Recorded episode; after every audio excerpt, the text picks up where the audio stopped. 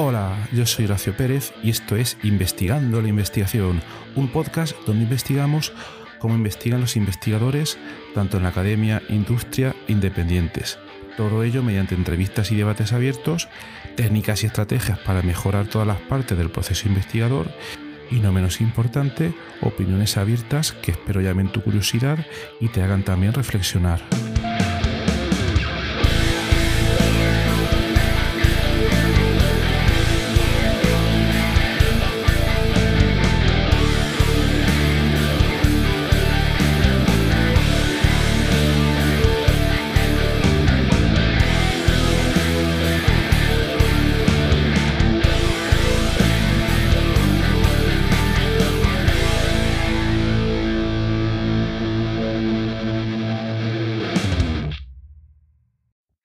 Hoy, después de una clase, me preguntaba un alumno, una alumna me decía, bueno, pues lo que cuentas eh, del mundo de la investigación está muy bien, pero eh, es realmente difícil, porque a mí me suena haber oído que no es para nada fácil y que hay muchas complicaciones y muchas piedras por el camino y que no es fácil llegar a trabajar ¿no? del mundo de la investigación.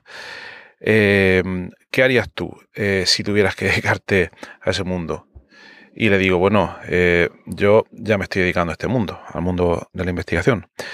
Eh, pero si solo te tengo que decir una cosa respecto a lo que me estás comentando, es que tienes que acostumbrarte o, digamos, aceptar el rechazo. El rechazo es la regla constante. O como dicen en inglés, rejection is the rule. ¿Vale?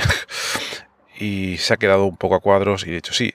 Entonces, bueno, pues me he acordado de eso y quería hacer un breve episodio sobre este tema, el rechazo, el rechazo en el mundo de la investigación, aunque también es algo que se podría generalizar a la vida, a muchas de las facetas. Pero, eh, más que hacer un episodio filosófico, voy a hacer un episodio muy rápido, práctico, sobre el rechazo en el mundo de la investigación, mundo científico o lo que sea. Porque es muy importante, primero, saber que existe.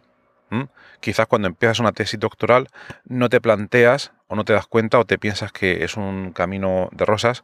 Tampoco quiero fastidiar a nadie, pero pienso que hay que ser un poco realista cuando uno se plantea el participar en una carrera a largo plazo en el mundo de la investigación.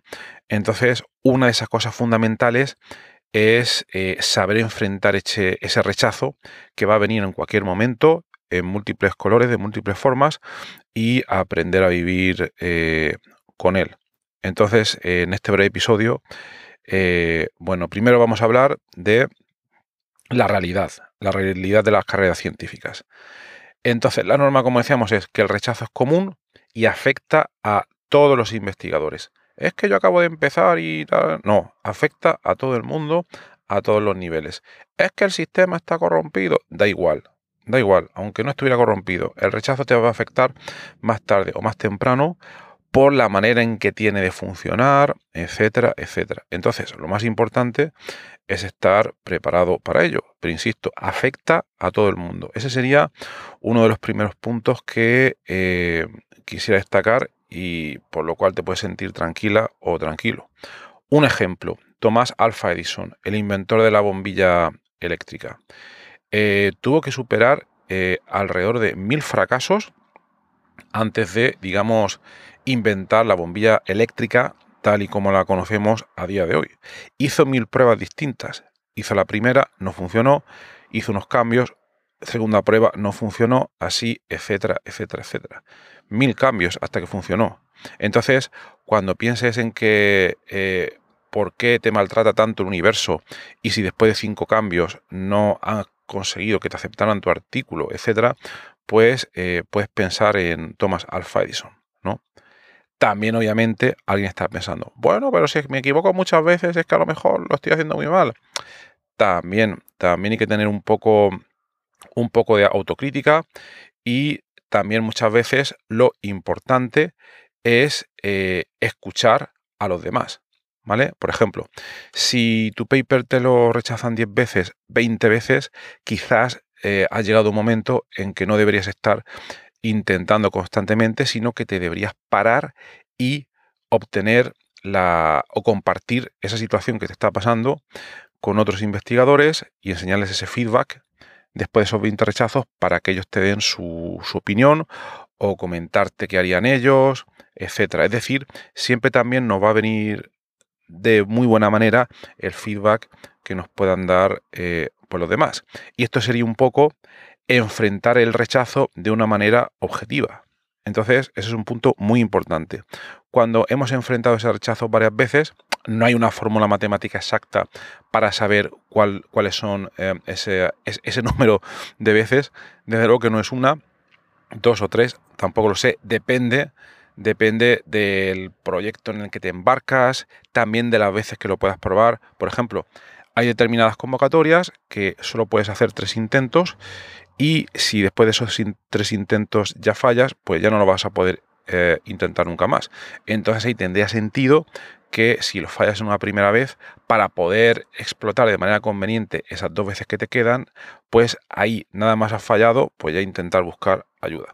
Pero bueno, siempre, siempre, siempre es muy útil buscar eh, ayuda de manera objetiva, ¿vale?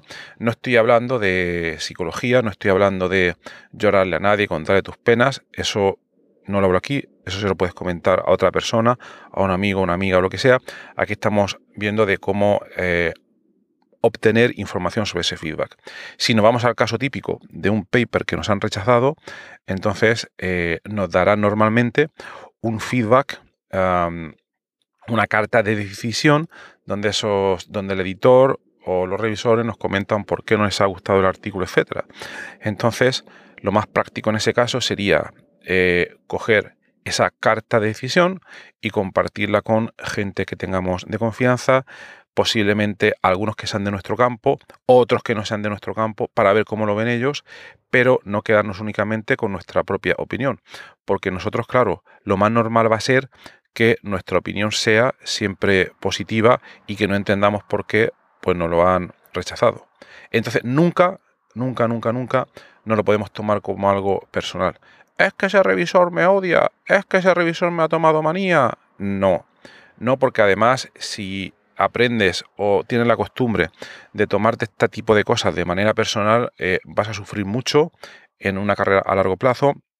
Además, si tiendes a tomarte, ya te digo, las cosas de esta manera personal, eh, vas a sufrir mucho y quizás entonces esta no es una carrera a la cual te debas dedicar. Así que plantéatelo bien, que eso sería pues lo más lo más práctico. ¿eh? Obviamente algunas veces nos pilla mejor, otras veces nos pilla peor, pero la clave es seguir intentándolo un número suficiente de veces, recibir feedback, recibir ayuda, etc. Otro ejemplo, conoceréis eh, Harry Potter, yo creo que todo el mundo lo conoce, yo no lo he leído, ¿vale? Pues su autora, J.K. Rowling, eh, envió el borrador de la primera novela a una gran cantidad de editoriales una gran cantidad de editoriales y se la rechazaron prácticamente en todas. Entonces, no tengo aquí el dato, porque es una historia que he oído hace poco, pero eh, hasta no sé cuántos intentos ya tuvo la suerte de que alguna editorial dijo, vale, vamos a darte una pequeña, una pequeña oportunidad para ver si tu libro puede tener éxito. Y bueno, pues luego ya habéis visto por lo que ha pasado. En los últimos 20 años no sé cuántas películas han hecho, no sé cuántos libros ha publicado, pero todo esto sucedió después de numerosos intentos. Si ella se hubiera deprimido tras el primero o segundo intento, pues no lo hubiera conseguido. Lo que no sé es si buscó feedback de otros colegas para que le dieran su impresión sobre por qué o por qué no lo estaba haciendo mal. Haciendo mal no, eh, se lo estaban rechazando. También hay que tener en cuenta que algunas veces y por desgracia nosotros podemos enviar un, eh, un paper a una revista o un proyecto, una convocatoria de investigación y, y que nos respondan directamente con un no y que ni siquiera nos den algún feedback, algún detalle o alguna explicación de por qué lo han rechazado y que eso nos ayuda a construir sobre esa superficie, ¿no? Entonces, como dice el chiste, dice, ¿cuál es el colmo de un, investigador? Pues que le rechacen su estudio sobre cómo lidiar con el rechazo. podría pasar, podría pasar.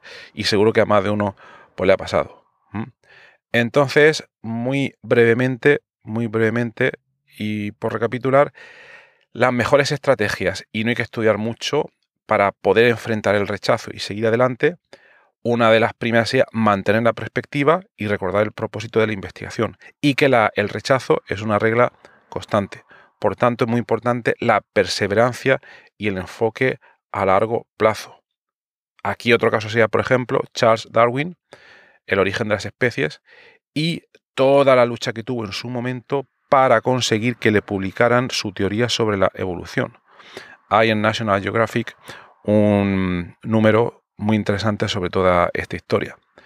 Eh, también, obviamente, muchas veces tenemos que tener en cuenta que si nuestra teoría es muy rompedora, como pasó con Charles Darwin, pues eh, vamos a encontrar una resistencia todavía mayor de lo normal a que esos trabajos sean aceptados. Entonces, segundo punto, que es el que hemos comentado antes, buscar apoyo en la comunidad científica, ya sea en colaboradores cercanos, que es el punto que hemos comentado antes, pero otras veces también podemos compartir nuestras experiencias sin dar muchos detalles porque quizás no nos interesa por motivo de propiedad intelectual, etcétera, etcétera. Pero a día de hoy, gracias a Internet, hay muchos foros online donde podemos compartir todas estas experiencias. Por ejemplo, tenemos eh, Stack Exchange es un foro súper interesante, quizás más conocido porque tiene un foro sobre informática llamado Stack Overflow. Muchos que estéis, que en programación seguro que lo conocéis, pero también tiene uno que se llama Academia Stack Exchange, donde mucha gente postea sus dudas, eh, busca consejo, etcétera, etcétera. Entonces es un sitio muy interesante para compartir este tipo de experiencias y que muchos otros investigadores pues eh, te den sus opiniones y eh, te den a veces incluso ideas muy útiles para poder seguir adelante. Entonces nada, no me quiero extender más, eh, pero simplemente lo más importante es que recordemos que el rechazo es una parte intrínseca del proceso del mundo de investigación. Esto es así. Y tenemos que aprender a enfrentarlo de manera objetiva, escuchando a los revisores cuando nos den un feedback determinado y siempre trabajando en mejorar todas nuestras investigaciones. Pues nada más. Eh, espero que te haya sido interesante. No olvides unirte a nuestra comunidad de exploradores del mundo de la investigación en la siguiente dirección horacio-ps.com barra comunidad o suscribirte a nuestra newsletter en horacio-ps.com barra newsletter. La resiliencia, muy importante, intentarlo el rechazo. Y si publicas un podcast, pues eh, sigue adelante, ¿vale? Aquí como muestra llevamos ya 249 episodios. Pues nada más, espero que tengas un maravilloso día y hasta luego.